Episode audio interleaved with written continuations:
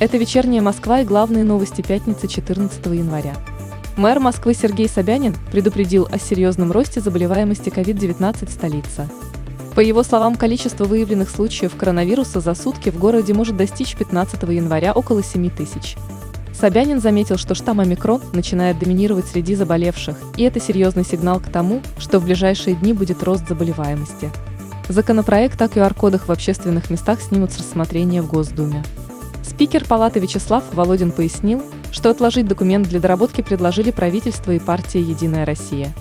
Володин также объявил, что вопрос снятия законопроекта с рассмотрения будет обсуждаться в понедельник 17 января.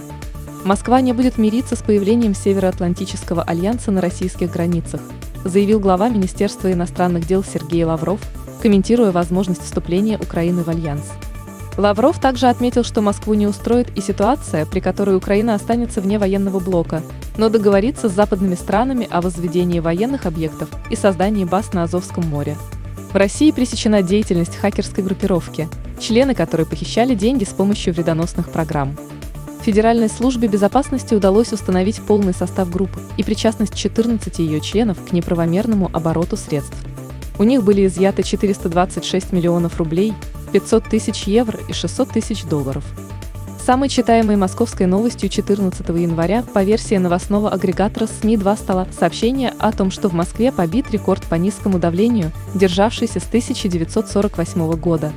К двум часам дня падение атмосферного давления достигло 713 мм ртутного столба.